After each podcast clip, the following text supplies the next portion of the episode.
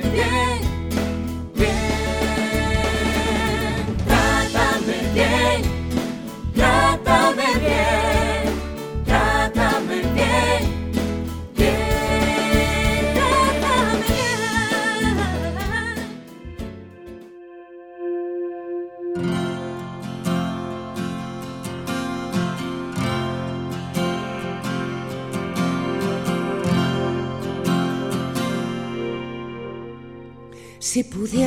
olvidar todo aquello que fui, si pudiera borrar todo lo que yo vi, no dudaría, no dudaría en volver a reír. Si pudiera explicar las vidas que quité, si pudiera quemar las armas que usé, no dudaría, no dudaría en volver a reír prometo ver la alegría y escarmentar de la experiencia, pero nunca, nunca más usar la violencia.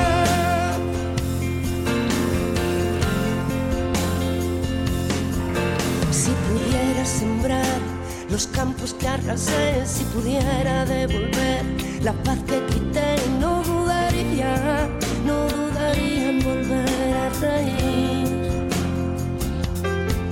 Si pudiera olvidar aquel llanto que oí, si pudiera lograr apartarlo de mí, no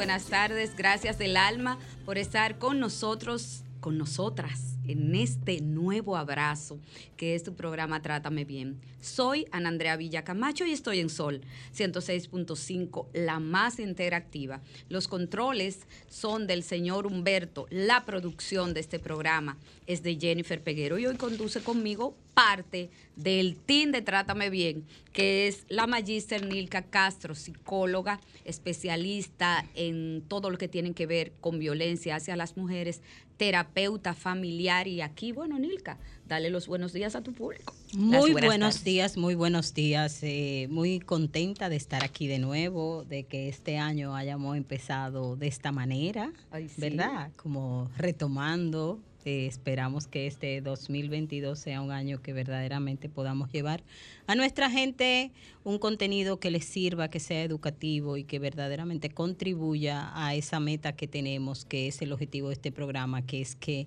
la violencia sea un hecho raro. Nilka Castro y de inmediato vamos a decirle a la gente que nuestro tema es la influencia de los observadores de la violencia, un tema que lo aprendí contigo, tema que lo aprendí contigo y que Jennifer Peguero va de inmediato a darnos la intro, no sin antes decirle a ustedes con qué frecuencias puede comunicarse con nosotros y nuestras redes sociales. Jen, Así adelante. es, en la 106.5 FM nos pueden sintonizar en Higüey y Santo Domingo, 92.1 para el Cibao, 94.7 para el sur y este y 88.5 para Samaná.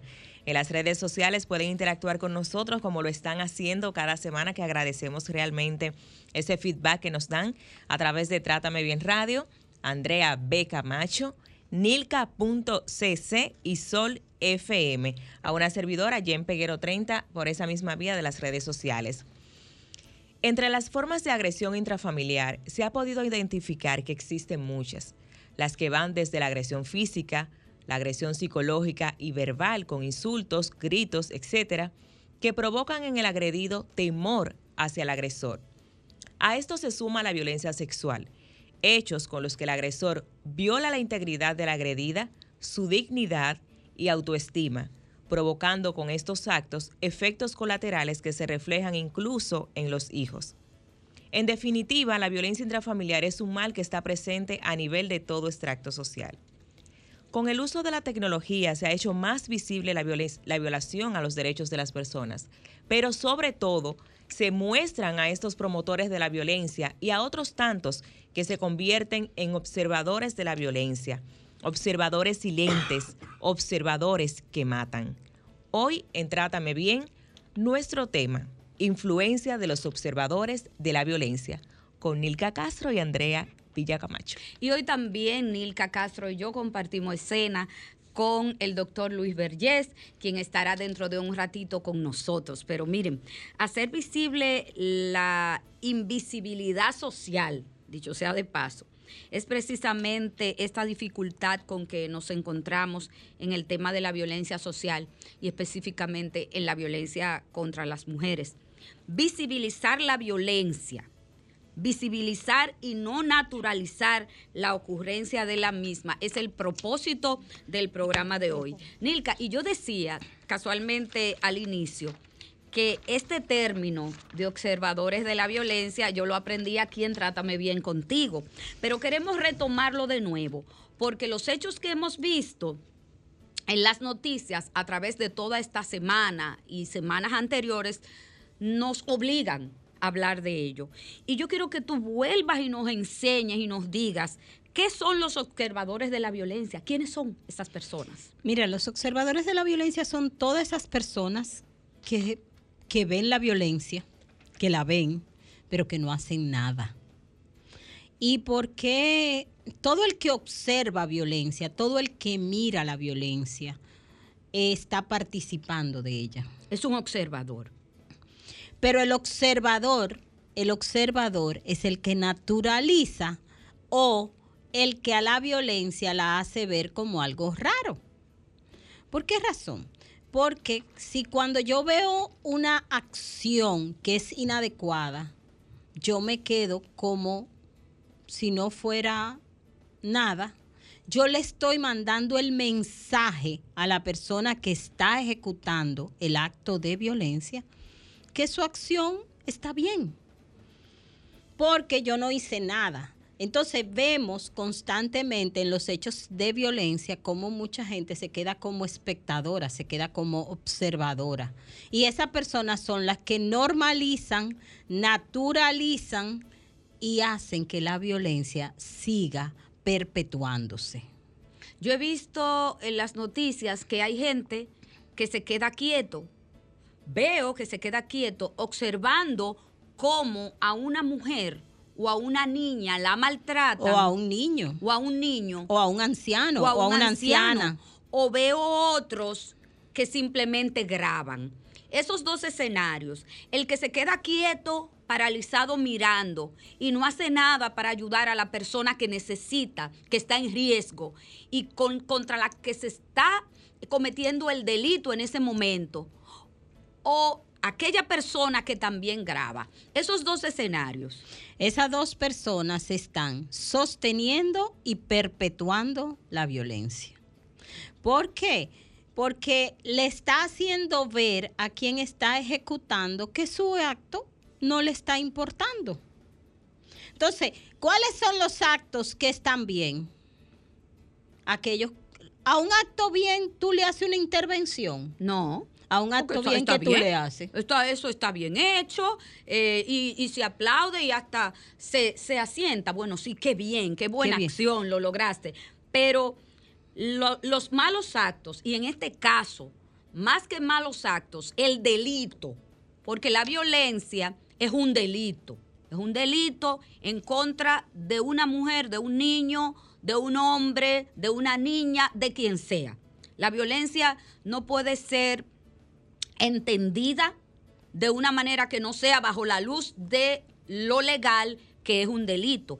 Ahora yo te digo, ese retomo con, tu idea, ese que se queda paralizado, primero, ese que simplemente graba y entiende que porque grabó ya él tiene o sea, ya no tiene culpa. Él hizo un aporte. él hizo un aporte. sí. Dejó una evidencia. Dejó una evidencia. Entonces, quizá puede confundir eso, por eso queremos la aclaración para que todo el público lo pueda aquilatar. Es que eh, por ejemplo, grabar, tú puedes decir, bueno, queda una evidencia, pero mientras tú estás grabando, la persona sigue viviendo el hecho que le está dañando.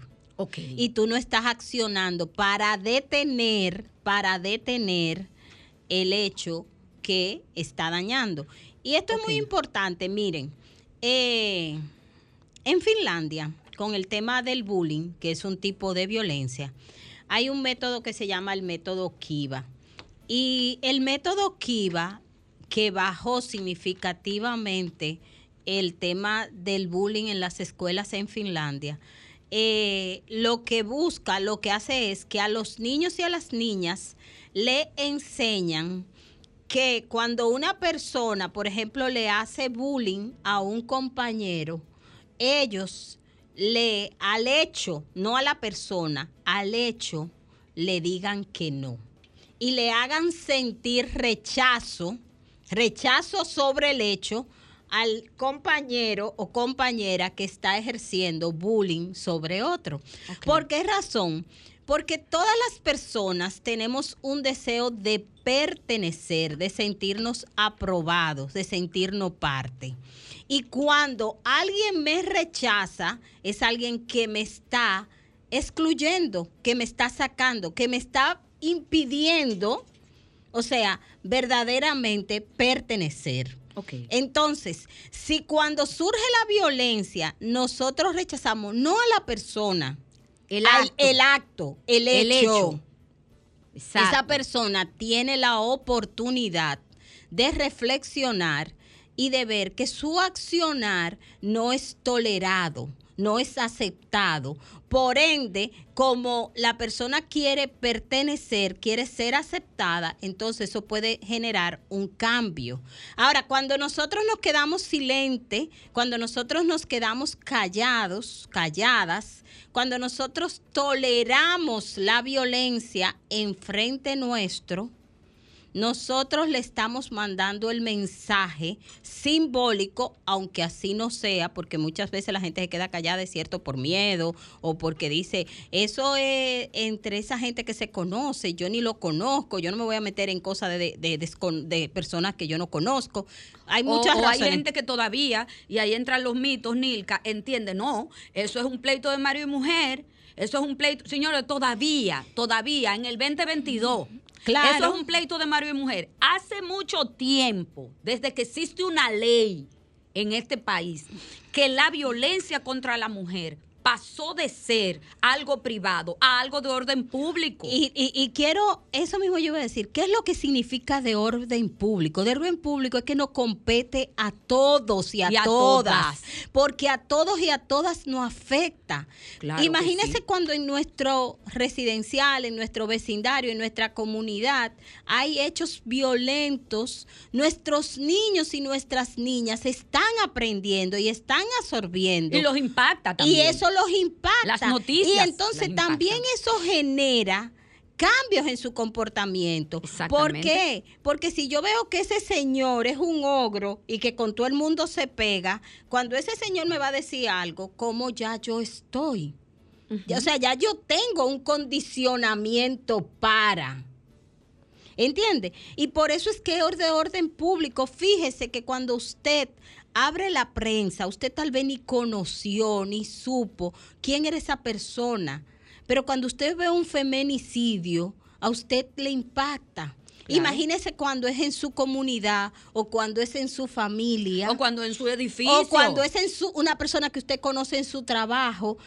Todo lo, el impacto que tiene es mucho mayor. Claro que sí. ¿Entiende? Entonces, es una situación que nos afecta a todos y a todas. Definitivamente que con el machismo nosotros hemos dicho nadie gana. Afecta la persona que es víctima. Afecta los miembros de esa familia. Afecta a los amigos. Afecta a los vecinos, los que están cerca. Los compañeros y compañeras de trabajo. Ajá, también los afecta. A los compañeros y compañeras de la escuela de esos hijos e hijas. Los pasivos, porque son los que, como tú decías, no, no conocen la persona, pero hay, la noticia le impactó. Pero también afecta, señores, a la persona que ejerce la violencia. hasta en este caso el hombre, que es eh, en, en la mayoría de los casos el que ejerce la, la violencia, no quiere decir que no existan mujeres violentas, ¿eh?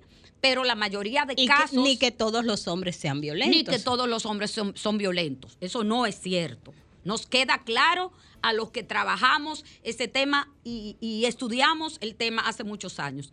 Ahora, a lo que yo a lo que yo quiero llegar es que si entonces a la persona que ejerce violencia, al hombre principalmente le afecta, le afecta su libertad, porque ya usted se ve en un proceso penal sometido y usted no va a estar en la calle, usted va a estar en un recinto penitenciario, cualquiera que sea, el que esté más vacío, ¿oyeron? Afecta también, según los expertos, eh, físicamente al hombre que la ejerce. Lo afecta también emocionalmente. Señores, esto no es ganancia. lo- no y- es ganancia. El costo de la violencia es muy caro. La violencia es muy cara inclusive para el Estado, Nilka Castro. Oh, pero sale carísima para el Estado. Imagínate los programas que tienes que hacer el Estado, pero también lo que esa, esa persona que vive violencia, lo que va a un hospital buscando a- asistencia, entonces el costo de, de la salud se incrementa. La salud se mental, incrementa la salud mental, entonces la salud física. Pero además de eso, lo, lo- por ejemplo, los tribunales, cómo se cargan por estos procesos. En nuestro país la, del- la violencia es el primer delito, la violencia intrafamiliar. Oyeron, para los que no sabían. Es el primer delito que tenemos, desde el que tenemos más denuncia. Más de 80 Imagínense, mil- más de 80 mil ca- denuncias el año pasado, sí, más de 80 No, y tenemos denuncias. varios años con esa cifra, eh, de, de más de 80. O sea, más de 80 mil denuncias. Supongamos que nosotros, como denuncia en todo el país, como sistema penal, el Ministerio Público recibe alrededor de, de 80 mil. Usted sabe lo que es investigar donis- 80 mil casos para ver si hay Digo, siendo conservadora. Yo Sí. estoy dando, ta- estamos dando esa cifra siendo conservadoras. 80 mil y tantas Porque denuncias casi en el son, al- 2021. son cercanas a las 90 mil. Van Claro, más claro. cerca de los Por 90 eso- que de los 80. Sí, por eso digo que el pico no es de cotorra. Entonces, todas estas denuncias, más agrégale Nilka Castro, la cifra negra de la denuncia que se ejerce en las casas, en los, en, en los hogares, en, en las calles, en contra de la mujer, en el trabajo, en la política, en la publicidad, todo. O sea, estamos hablando, por eso digo que la cifra es conservadora. Entonces, eh, definitivamente esta cifra nos dice que es el delito que más se comete. La violencia contra la mujer es el delito que más se comete a nivel nacional en la República Dominicana en este momento, 2021, y miren cómo comenzamos el 2022. Miren la primicia, ¿eh? Miren qué primicia, cómo comenzamos el 2022. Definitivamente tenemos que seguir hablando de esto, Nilka Castro. Pero antes de continuar eh, con los observadores que accionan, porque tú hablaste de los observadores silentes. eh, ya, pero esos observadores que accionan lo vamos a ver y a desarrollar dentro de un ratito cuando bajemos de estos comerciales, no le cambie.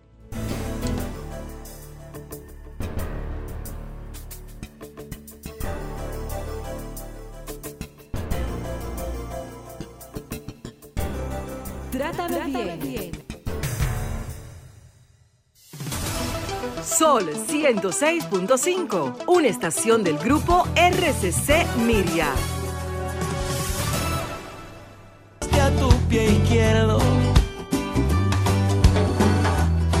Y mañana es el estrés falló. Tal vez ese que hoy atacas puede ser tu gran amigo.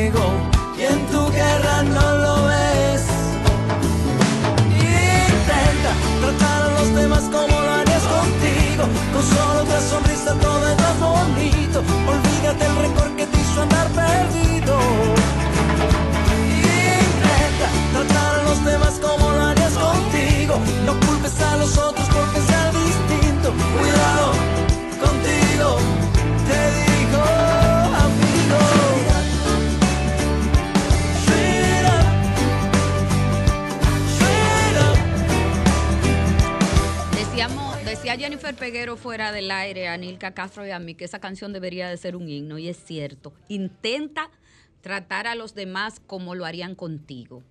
eh, es difícil a veces, señores, ponernos en el zapato del otro, porque mire, lo más bueno es juzgar.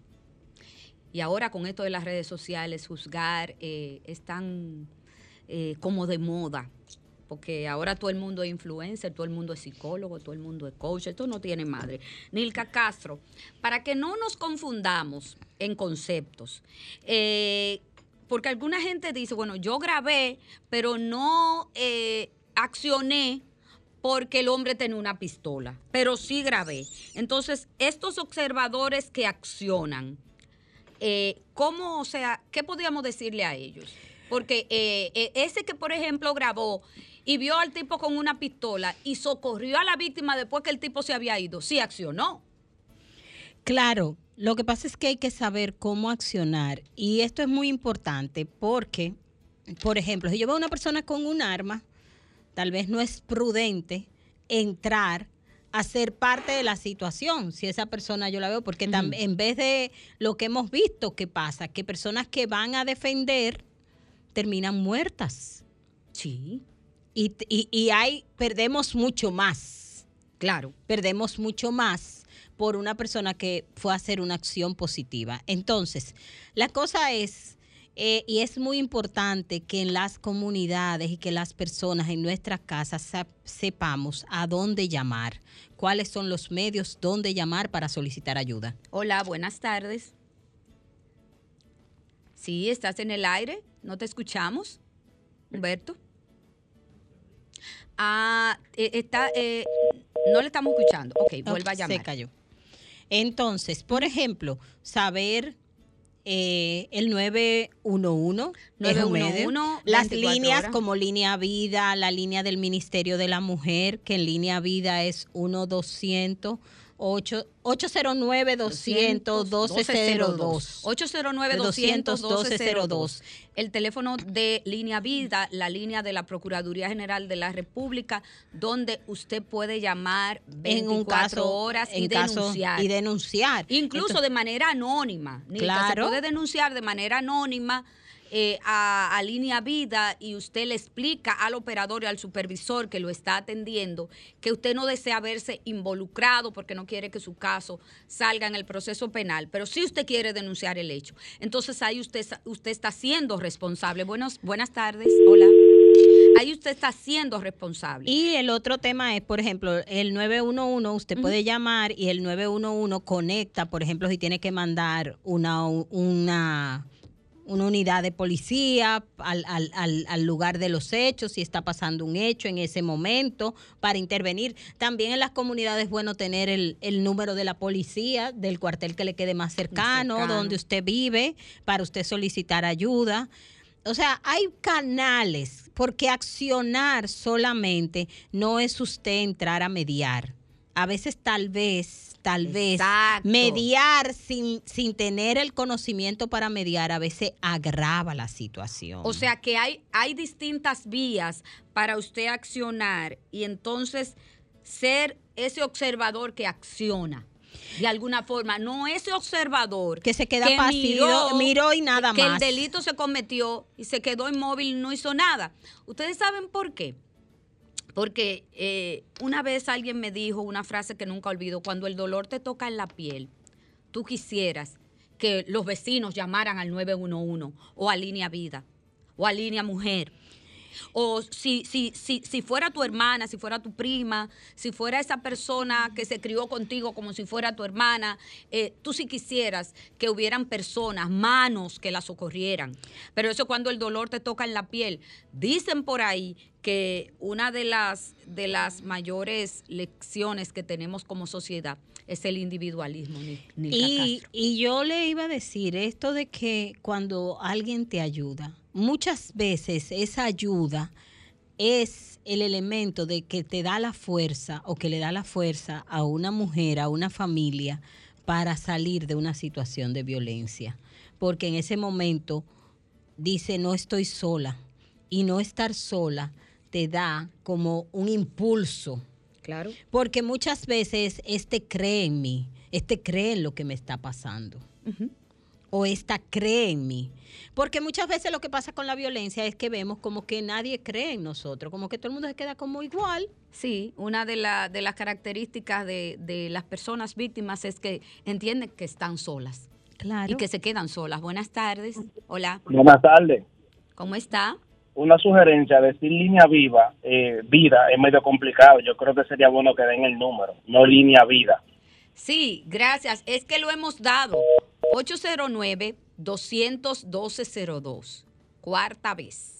809-212-02 es el teléfono de Línea Vida, la línea 24 horas del Ministerio Público. También está el 911, que también es una herramienta importante para usted llamar ante un peligro. Hola. Buenas tardes, se cayó ahorita, ahora vuelvo. Ezequiel Ah, de sí. Cuéntanos. Mira, el tema de, de intervenir, yo recuerdo cuando nosotros éramos niños, nosotros somos más o menos de la misma generación todos, tengo 42 años, eh, que decían en pleito de marido y mujer nadie se debe meter. Era, era un refrán, eso, en los campos y en la ciudad, en donde quiera. Eh, el tema de intervenir en una, en, en una relación violenta o en un caso violento muchas veces degenera en que la persona que interviene termina muerto, termina agredido y luego la pareja vuelven y se arreglan, termina enemigo de los dos, luego vuelve otra cosa. Pero aún así, aún así, yo creo que intervenir físicamente no es recomendable. Ustedes están, eh, por un lado, eh, condenando a la persona que ve a, un- a alguien agrediendo a un hombre agrediendo a su pareja o la mujer agrediendo al hombre. Muchas veces las mujeres agreden a los hombres y eso casi no, no sale a la luz, pero pasa. Eh, yo creo que, ok, utilizar una línea para llamar, llamar al 911, llamar a la línea viva o mandar un correo eh, a las autoridades, ya sería más prudente, pero no le recomiendo a nadie, y mucho menos si hay un arma de por medio. Ahorita la persona que está hablando dijo que tal vez si hay un arma de por medio es recomendable intervenir. Es que rotundamente, donde hay un arma, puede ser un cuchillo, un caco de botella, no se meta y no le recomienden a nadie que intervenga. Donde hay un caco de botella, le puede quitar la vida a una persona. Muchísimas gracias. Hola. Buenas. Hola. No sé si el caballero... Hello. Sí. Buenas, llaman Joan Núñez. Hola, ¿cómo estás? Cuéntanos. Mira, yo soy un ex policía y en los tiempos que yo estuve de servicio, yo me encontré con unos casos que yo me sorprendía. En una ocasión nosotros eh, atendimos a una situación de violencia de género en la cual la, la, chica estaba, eh, o sea, diciendo que su esposo estaba agrediendo y la estaba persiguiendo.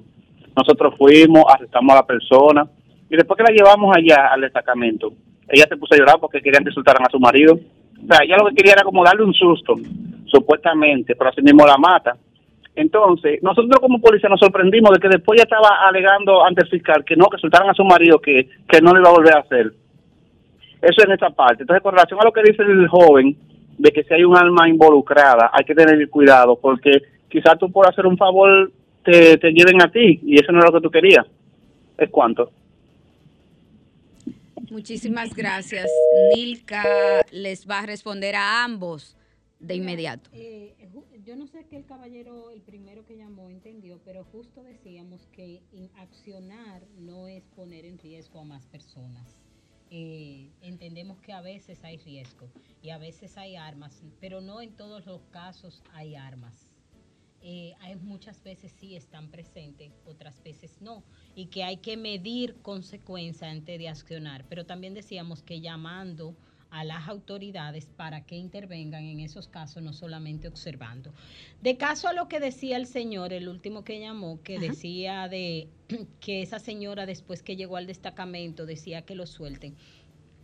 Mira, hay un síndrome que se genera, que es el síndrome de Estocolmo, que se estudió a raíz de que personas que son secuestradas, después de que son capturadas, o sea, después que se la quitan al- a los secuestradores, eh, estas personas muchas veces eh, se sienten identificadas con el secuestrador.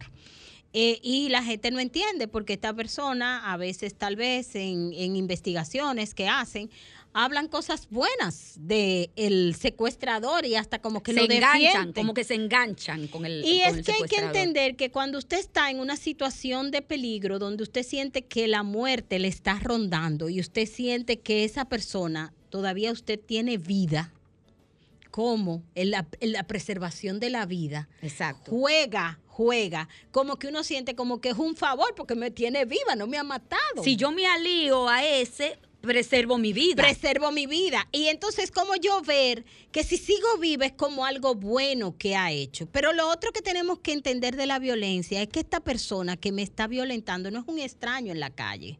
Es una persona que yo elegí tal vez para que yo elegí para amar, para compartir la vida, para tener una familia. Entonces, que tenemos unos vínculos y que la violencia no es permanente. y que quizás La da- violencia no pasa 24 horas al día, la, la violencia pasa en un momento. Entonces, todos estos factores van a incidir. Y déjame decirte lo siguiente, muchos expertos a esto que tú describes le han puesto un, un apellido y le llaman también, y yo he leído eh, acerca, síndrome de Estocolmo doméstico. Ajá, claro. O sea, va más allá. Nilka Castro, pero tenemos a Luis Vergés en línea. Bueno, pues Luis. vamos a hablar con Luis. Hola, Luis. Luis. Muy buenos buenas tardes, ¿me escuchan? Buenas tardes. Ay, Dios Padre. Sí, ya- ya Te es de escuchamos. tarde. Te escuchamos, te escuchamos. ¿Cómo estás? Yo muy bien, aquí escuchando algunas ideas de ustedes, siempre valiosas. Muchísimas gracias, Luis. Luis, hablamos de los observadores de la violencia, eh, Nilka y yo, de osadas, para, para poner, para que la gente empiece a quitarse la venda y a llamar a la violencia por su nombre. ¿Qué tienes tú que decir como, al igual que Nilka, expertos en este tema, sobre los observadores con respecto, Luis, a los acontecimientos que se han dado casualmente en esta semana? Muy bien, mira, eh, además de los acontecimientos que se han dado en esta semana, nosotros tenemos una fundamentación en investigaciones que ya tenemos en el país de que el observador, sobre todo el observador instigador y el observador pasivo, son dos categorías que yo propuse dentro de las conclusiones de esos trabajos, influyen mucho en el desenlace fatal de un caso de violencia. Primero porque el observador pasivo no activa los recursos que pueden eh, resultar en un factor de protección para las mujeres que están siendo violentadas. Y el observador instigador porque es el que influye para llenarle a la cabeza de ideas irracionales a los agresores, que en, eh, sobre todo los lo que hemos estudiado el fenómeno sabemos que una acción violenta no ocurre por un impulso una, una acción violenta ocurre por una historia, que es una historia eh, o personal, que la persona la tiene consigo mismo por la hostilidad con como él enjuicia eh, su relación con los demás y sobre todo con las mujeres, o por la vulnerabilidad que se crea en el entorno de la víctima potencial. Entonces ya es un simplismo ver la violencia solo como un resultado de un agresor y una víctima ya ese, ese modelo, ese paradigma está fracasado. Ya sin el análisis del observador no podemos prevenir la violencia eh, en ninguna dirección, porque eh, son eh, acciones que se cometen, si bien es cierto, en un escenario privado, es de orden público. Y todo lo que es de orden público, pues calcome lo que son los, el capital social de una comunidad al que nosotros pertenecemos. Tuviste, por ejemplo, cómo eso que pasó en el último caso de, del señor de Baní, cómo eso no solo afectó a la familia de la muchacha y a ella misma, nos afectó a todos por un fenómeno que recibe el nombre de trauma vicario. O sea, cuando tú ves toda una mujer que a otra mujer la arrastran, la golpean, esa mujer desarrolla sintomatología ansiosa porque piensa que eso le puede pasar a ella también. Pero cuando tú ves que habían personas ahí que pudieron haber evitado eso, pudieron haber intervenido o, por lo menos tratar de bajar los niveles de, de estrés por, por lo reactivo que estaba este señor y no se hizo nada o no hubo ni siquiera un intento de organización para no hacerlo. Eso te dice a ti que tenemos que trabajar mucho con los observadores para que dejen de ser pasivos e instigadores y se conviertan en eso que nosotros llamamos eh, obser- observadores proactivos en defensa de los derechos, sobre todo el derecho a la vida y la integridad física de las personas. Me encanta ese planteamiento que hace Luis sobre la responsabilidad que tenemos eh, todo el que observa violencia porque y el papel que juega de cara a, perpetuarla y al desenlace que tiene la violencia, eh, porque muchas veces pensamos como que eso no es conmigo y como no es conmigo, eh, simplemente es tal vez el momento que yo me quedo afectado por eso, pero a veces hay hechos y todos tal vez hemos pasado, muchas personas hemos pasado por eso, que hemos visto un hecho y ese hecho dura un día o a veces puede durar semanas y hasta meses incidiéndonos, afectándonos. Y tal vez un hecho con el que yo ni conozco a las personas que están involucradas, pero cómo ese hecho me afectó, incidió. Entonces, esta problemática es tan importante porque cobra vida. No. ¿Penalizan los casos de los observadores de la violencia que no actúan? No, No. hasta donde yo tengo entendido, tendría yo que, que leerme la ley de delito electrónico eh, y, y sería bueno inclusive traer un experto para hablar del tema, el magistrado Iván Félix, que es desde la Procuraduría que está encargado de, de ese tema, y hasta Juan Medina pudiésemos consultar. Pero en este sentido, yo lega en la materia, entiendo, en- me atrevería a decir ahora que no. yo no he visto un Pero- caso, pero- pero, juega pero ahora un papel bien, importante. Claro que sí. Luis, la influencia de ambos observadores, el silente, el que acciona, ¿cuál es la influencia real dentro de este fenómeno difícil de entender que es la violencia eh, doméstica, Luis? Bueno, en el caso del instigador, que es el más peligroso, yo te voy a narrar un caso que yo lo viví de un intento de, de feminicidio.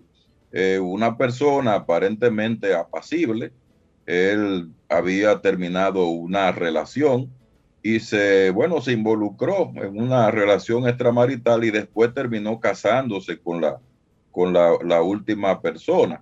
Resulta que la anterior quedó resentida y comenzó a llenarle la cabeza de cosas a este señor. Le decía, mira, está bien, ya tú y yo terminamos, pero eh, ten cuidado. Eh, bueno, entonces resulta que el hombre vio que un día la mujer estaba indiferente sexualmente ante él y por el hecho de esa indiferencia, déjame decirte que el tipo llamó a la mamá y le dijo, oye, ¿cómo mato a tu hija? Y comenzó a darle puñaladas. La- por suerte hubo un observador externo que en este caso fue proactivo y llamó rápidamente y la policía fue. Y el tipo estaba tan desenfrenado porque el mensaje que él tenía en la cabeza era el que le habían dicho de lo que esta mujer estaba haciendo. Y al final no estaba haciendo nada. Al final, bueno, él se salvó, incluso intentó agredir a la policía. Le dieron dos balazos un león. y le dieron dos balazos y ahí está preso. Entonces, ¿qué te cuento? Eh, ese es el más, el, el- el observador instigador es el más peligroso porque es lo que conocemos como el agitador. Eh, es el, el guachimán que amanece, que llega a la casa y entonces viene el vecino y le dice, mira, tu mujer la trajeron a la quitanta de la noche, eh, ten cuidado, Está vigila. llegando ve en carro distinto cada noche. Sí, y, ya tú sabes. Entonces, ese es el más peligroso. Ahora, el instigador pasivo, eh, o mejor dicho, el observador pasivo, el problema que tiene es que al no involucrarse en nada, eh, eh, refuerza la idea de que la violencia que se recibe es normal y que no es un problema de él, que es un problema solo de quienes están implicados de forma directa. Y eso es falso. Nosotros tenemos que desmontar esa falacia. Es un mito, señor. El- la violencia es un problema de orden público, no es un asunto de instancia privada, no es un asunto de marido y mujer, de novio de novia o de la mamá que golpea al niño, no, es un problema de orden público que a nosotros nos compete. Yo popularicé una frase hace unos 10 años en pleito y marido y mujer todos nos debemos meter. O sea, lo, lo, lo contrario a lo que siempre se nos ha dicho. El observador pasivo normaliza la violencia bajo la premisa de que eso es un lío de dos, no es un problema que a mí me compete. Luis, en esta historia, en este caso, eh, que tú nos comentabas a Nilka y a mí, vi algo. Gracias a un observador, la vida de esa mujer se salvó. Así y el observador no se vio involucrado. O sea, si, si cuando la pareja de esa, de esa víctima estaba siendo golpeada y un observador, puede ser un vecino, llamó al 911 o a las autoridades sin decir eh, su nombre y ese hombre pudo ser apresado. Y, y, esa vida se salvó. Entonces, ese es un observador que hizo lo que tenía que hacer sin poner en riesgo su vida. Y eso, esa es la diferencia que yo quiero que quede como mensaje claro y educativo, Nilka y Luis Vergés, en el día de hoy. Sí, usted sí puede hacer algo para salvar una vida y no necesariamente tiene que arriesgar la suya. Y no Así solamente es. que puede hacer algo, sino que también cuando hacemos eso estamos desconstruyendo la violencia. Así y es. entonces estamos haciendo que la violencia verdaderamente merme, porque estamos viendo que la sociedad no lo tolera. Y por ejemplo, tenemos un ejemplo en nuestro país, en nuestro país, por ejemplo, eh, de lo que es la no tolerancia social. Y lo estamos viendo, ¿verdad? Lo que, pasó, lo que ha pasado en la política nacional, cómo ha cambiado el escenario y cómo ha cambiado la visión de la ciudadanía de cómo debe ser el ejercicio del poder. Entonces, cuando nos empoderamos, cuando nos hacemos parte, cuando nos hacemos responsables, entonces las cosas empiezan a cambiar. Y la violencia no es natural, la violencia es aprendida. ¿Qué hacer? ¿Cómo hacerle frente, Luis Vergés, a este fenómeno también que estamos viviendo como sociedad en el día de hoy? Mira, lo primero que tenemos es que ser un poco más eh, activos y activas en cuanto a la difusión del mensaje, de convocar a los actores que estamos vinculados a la violencia. Nadie se queda fuera. El agresor, las víctimas reales o potenciales, los observadores, que en este caso, como yo mencioné, eh, son de tres tipos. Hay que ay- ayudar en, la, en, esa, en esa propuesta de, de activismo, pero con contenido sustancioso. Lo segundo es entender que República Dominicana, y eso tenemos que valorarlo, contrario a muchos detractores que andan difamando eh, lo que hacemos aquí en favor de este tema, nosotros tenemos que revalorizar la respuesta eh, pública ante el problema de la violencia. Señor, aquí quien está fallando con la violencia no es el Estado, quien está fallando con la violencia es la población. El Estado tiene estructuras para darle respuesta al problema de la violencia. Tiene las procuradurías especializadas en el tema a nivel nacional, tiene una policía que cada vez instruye y se capacita más, tiene un Ministerio de la Mujer, tiene una Dirección Nacional de Violencia eh, de, de Género. O sea, nosotros estructuralmente y un personal que se capacita cada vez más. Ahora, ¿qué es lo que está pasando, mi estimada Ana Andrea? Que lamentablemente todo el mundo está pensando en dinero y nadie está pensando en el capital humano, en el capital social, en las habilidades emocionales que hay que trabajar en la población. Y ante todas esas deficiencias sociales y culturales que tenemos, aumenta la reactividad, aumenta la agresividad y se sobrecarga el sistema de justicia. Ningún sistema de justicia en el mundo puede resolver solo sin la ayuda de la población el problema de la violencia.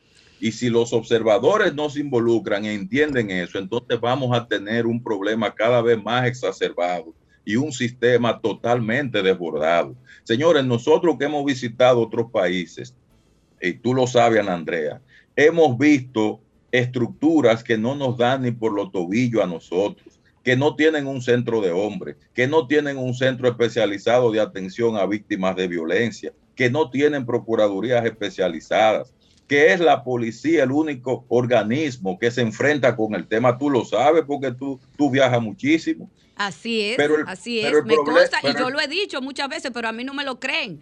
Y dilo tú, y qué bueno que tú lo dijiste, Luis, para que te lo crean a ti.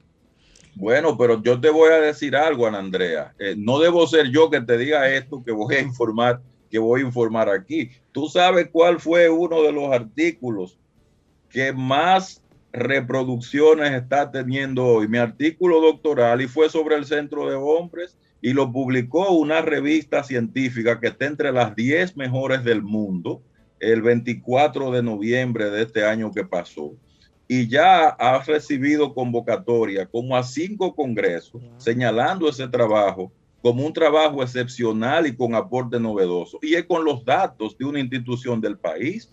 Entonces, o sea, no te lo estoy diciendo yo, lo están diciendo científicos internacionales que están reconociendo que República Dominicana tiene prácticas científicas en el tema que no hay en otros países. Luis. Pero si la, si la población no asume esto, Ana Andrea, por más que nosotros hagamos como sistema y con políticas públicas, no vamos a llegar a ningún lado. Luis, pero, pero eh, eh, en, en la misma línea en que tú me explicas eso, en Puerto Rico, el Estado de Puerto Rico, para eh, crear el primer centro de intervención conductual para hombres, vino a la República Dominicana para poder replicar el sistema de la República Dominicana en Puerto Rico, Argentina, cuando fue, eh, cuando eh, intentó crear por primera vez eh, su primera unidad de atención a la violencia, de atención integral a la violencia en Argentina, vino a la unidad de la Rómulo a ver el Así sistema que existía en la Rómulo en el 2013. Entonces, evidentemente, nosotros, y, y Nilka lo sabe que también tiene eh, que viajar mucho para hablar de este tema, somos referentes en América Latina en cuanto al tema de la atención. Pero como bien tú has dicho, eh, tú que eres un ser de luz, Luis, has dicho, y Nilka también, el problema de este fenómeno multicausal no es un problema del Ministerio Público, no es un problema de una sola institución, es un problema de toda la población de la República Dominicana. Luis Berger, muchísimas gracias. Nos vamos a comerciales, no sin antes eh, darte un gran abrazo y agradecerte esta muy oportuna y gran intervención, Luis. Gracias a ti. Un abrazo.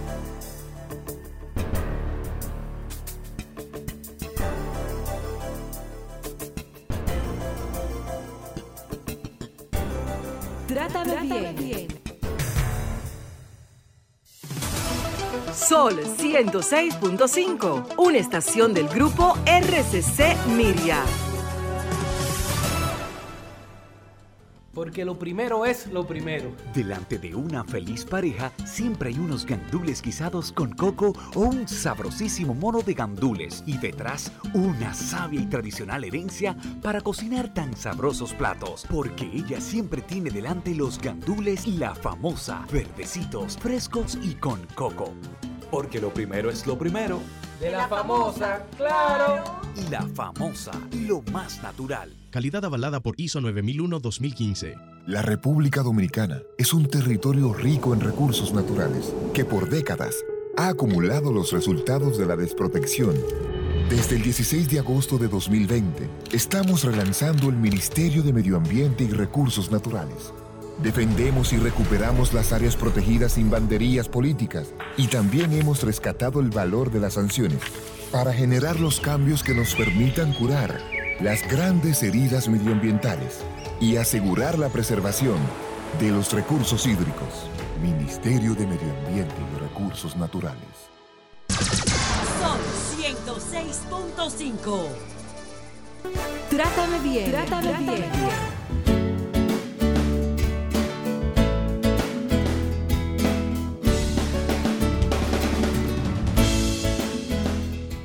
Muchas gracias por su sintonía. Estamos de vuelta. Esto es Trátame Bien. Y estamos hablando de los observadores de la violencia. Eh, quiero rescatar de lo que decía Luis Berger algo muy importante y es el tema de que muchas veces pensamos en que es solamente el Estado. Y y abogamos mucho por los cambios que son importantes en las políticas públicas. Pero esto solamente no es un tema de políticas públicas, esto también es un tema de hacer la prevención. Muchas veces lo que queremos es la penalización como política y la prevención la vamos dejando de lado. Sabemos que la prevención es costosa, cuesta mucho. Too much. Entonces, es también lo que conlleva más desgaste, porque conlleva mucho desgaste estar constantemente educando a la gente en todas las comunidades, en todos los espacios para que sea diferente. Pero la prevención son los procesos que pueden hacer que este fenómeno sea raro, que esta situación de la violencia sea algo raro. Y es a lo que le tenemos que apostar. Le tenemos que apostar. No se trata solamente de querer acusar, de querer penalizar, que es importante que no pase como desapercibido, pero eh, esto es urgencia y tenemos que hacer que la violencia no acontezca. Entonces, ¿cómo la hacemos que no acontezca? Ahí es que tenemos que emplearnos. Y como decía Luis Vergés, aquí en nuestro, nuestro, país tenemos muchos profesionales, mucha gente competente, mucha gente que está haciendo cosas, pero también necesitamos de que esos brazos largos que son en las comunidades, que son, también hagan cosas para que eh, pueda ser rara la violencia. Decía una vez, eh, me decía una vez Jenny Berenice Reynoso, la magistrada, que desde el punto de vista punitivo no vamos a resolver el problema de la violencia. Nos queda claro. Ahora bien, usted puede, desde su comunidad, desde su casa, desde su edificio, desde su familia, desde su entorno laboral, desde sus amigos, empezar a hacer la diferencia. Se puede hacer la diferencia. Usted dirá, este país yo no lo voy a arreglar. Sí, quizá usted no lo va a arreglar. Una golondrina sola no hace verano, decía una canción.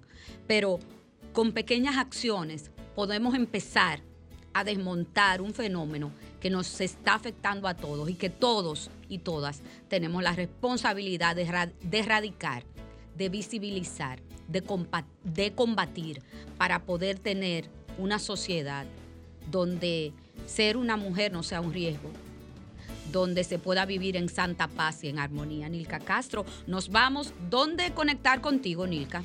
Conmigo pueden conectar en las redes sociales en nilka.cc y en el 829-548-6511. Bueno, pues nos despedimos, Nilka. Hasta la semana que viene, señores. Sean felices. Bye bye. Bye. Sol presentó Trátame bien, Trátame, bien, de la mano de Ana Andrea Villacamacho. Trátame bien, Trátame, bien, porque ya basta de silencios que duelen y matan.